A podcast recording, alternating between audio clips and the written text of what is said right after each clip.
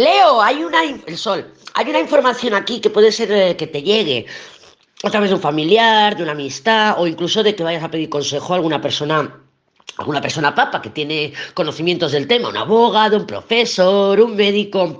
Y es una información que te desestabiliza un poco. Es una información que vas a decir, mm, mm, no parece negativa, pero te va a desestabilizar. Vas a decir, madre mía, eh, no me lo esperaba, o madre mía, no quiero saber nada. También puede ser que evites esa información. Por ejemplo, me duele la uña, pero no quiero ir al uñero, al doctor de las uñas. No quiero ir al uñero, lo evito, lo evito. Bueno, pues al final, por ejemplo, pues lo tendrías que ir, ¿no? Decir, bueno, pues al final voy a tener que ir. Madre mía, tengo un examen, no he estudiado, no me presento. Pues nada, es como que vas a posponer. Si no, o bien recibes la información que te va a desestabilizar, o bien evitas una situación que la, solamente la estás posponiendo. Entonces, mmm, súbete al carro. O sea, si es una información que se te desestabiliza, parece que te desestabiliza, pero que luego te, te empodera. Y si es una situación que estás evitando, pues es eso, la estás posponiendo, porque al final vas a tener que pasar por ahí.